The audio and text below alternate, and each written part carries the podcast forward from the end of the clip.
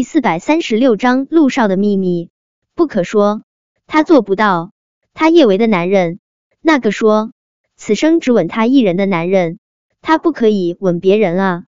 可是，纵然万箭穿心，此时此刻，他又能如何呢？阻止吗？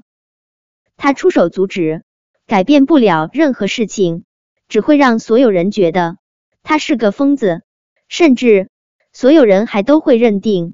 他对陆廷琛用情不专，他刚死没几天，他就想勾搭他二哥了。叶维怕自己看到陆廷琛和公园接吻，真的会疯掉。他一秒钟都不愿意在包厢里面多待，他逃也似的就往包厢外面冲去。叶维直接去了洗手间，他用冷水洗了好几把脸，才稍微舒坦了一些。他刚想离开洗手间，一转脸。就看到了浅笑如花的公园。公园不是在包厢跟小舅舅进行一场至少半个小时的长吻吗？现在五分钟都没过去呢，他怎么会出来？难不成小舅舅并没有同意跟公园接吻？叶维那颗死寂的心瞬间燃烧起熊熊的小火苗。也对，小舅舅以前是对除了他之外的女人不感冒的，就算是他失忆了。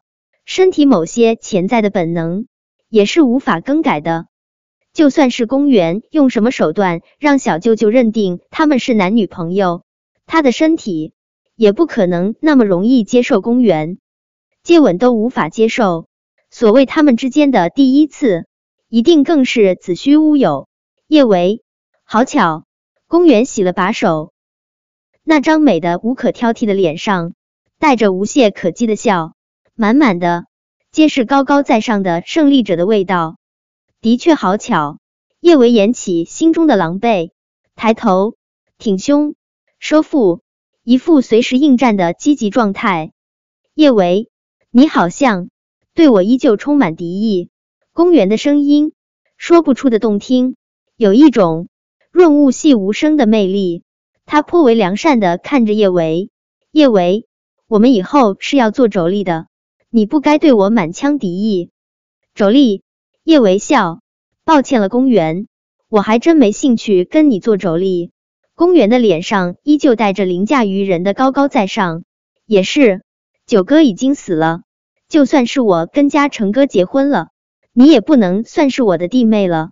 毕竟，我不相信你真能为九哥守身如玉一辈子。叶维，我其实真挺同情你的。九哥对你一往情深又如何？最终你还不是成了小寡妇？公园的声音之中带了淡淡的讥诮。叶维，我祝福你啊，祝福你早日再遇真爱，不用做一辈子的小寡妇。公园就是有这个本事，明明是在讽刺别人，他那张雍容高贵的脸上依旧能够带着纯良无害的笑意，还有着。令男人疯狂的纯真，公园，你在得意些什么呢？叶维挑了挑眉，洗完脸后，他的脸上带着浅浅的红，倒是有一种容光焕发的惊艳之感。公园，我给你解释一下寡妇的意思吧。寡妇就是死了丈夫，可我叶维的丈夫还活着，我算哪门子的寡妇？听了叶维的话，公园脸色微变。但她毕竟是经历过风浪的女人，转瞬之间，她的神色又恢复了镇定。叶维，我不知道你在胡说什么。你想九哥真是想疯了，都开始胡说八道了。公园话锋一转，接着说道：“叶维，我听说你最近一直缠着嘉诚哥，嘉诚哥和九哥长得几乎一模一样。你看到嘉诚哥想起了九哥，我能理解。”可嘉诚哥毕竟是我的未婚夫，我不希望我的未婚夫和不三不四的女人纠缠不清。公园，你这是在害怕些什么呢？叶维丝毫没将公园的警告放在心上。你在害怕我会和你抢男人？你放心，我叶维不会跟你抢男人。公园还没来得及松一口气，他就又听到叶维不疾不徐说道：“因为不必抢。”他本来就是我男人，叶维，谁说嘉诚哥是你男人？你怎么这么不要脸？听了叶维这话，饶是公园修养再好，也无法保持优雅从容的模样。他冷冷的盯着叶维，一字一句说道：“叶维，全世界的人都知道，九哥已经死了，回来的是从植物人醒来的嘉诚哥，我公园的未婚夫。叶维，难不成你是要全世界的人都知道九哥尸骨未寒？”你就眼巴巴的想要勾他亲哥哥了，是不是？叶维知道公园不可能承认陆廷琛还活着的事，他也懒得继续跟他争。他悠然的扬了扬眉，似笑非笑的对着公园说道：“对我就是要勾他的亲哥哥，怎么，你有意见啊？你放心，就算是你有意见，我也不会听。”叶维，你。公园怎么都没有想到叶维竟然会这么伶牙俐齿，他的眸中快速闪过一抹阴狠，说出来的话也如同进了毒。叶维，你真不要脸！嘉诚哥是我男人，你若敢对嘉诚哥心怀不轨，休怪我不客气。不客气？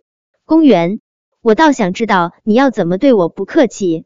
是制造一场车祸撞死我，还是毁掉我的记忆？让我连自己姓甚名谁都不知道。看到公园脸色铁青一片，叶维笑得更加的怡然自得。哦，公园，忘了告诉你一句话，跟你上过床才算是你男人。你口中的嘉诚哥，连床都没跟你上过吧？呵，连床都没上过，你就有脸说他是你男人？你可真要脸啊！叶维觉得公园和陆廷琛不可能上过床，起初只是猜测，现在看到公园黑中带紫的脸，他已经完全肯定。小舅舅其实也为他守身如玉呢。这么想着，叶维顿时心情大好，不由得也想多伤害一下公园幼小的心灵。呵，还你和他的第一次，公园一个碰都不愿意碰你的男人，你还到处宣扬你跟他的第一次。你说你这脸皮是不是比地皮还厚？公园狠狠的盯着叶维，他这话几乎是吼出来的。叶维，谁说我没和嘉诚哥上过床？我告诉你，嘉诚哥在床上对我可着迷了。那天晚上他要了我妻。公园，你会说这话，是因为你不知道一个秘密。叶维故作神秘的对着公园说道：“一个。”他身上不可说的秘密，公园，你想不想知道这个秘密？本章播讲完毕，想提前阅读电子书内容的听友，请关注微信公众号万月斋，并在公众号回复数字零零幺即可。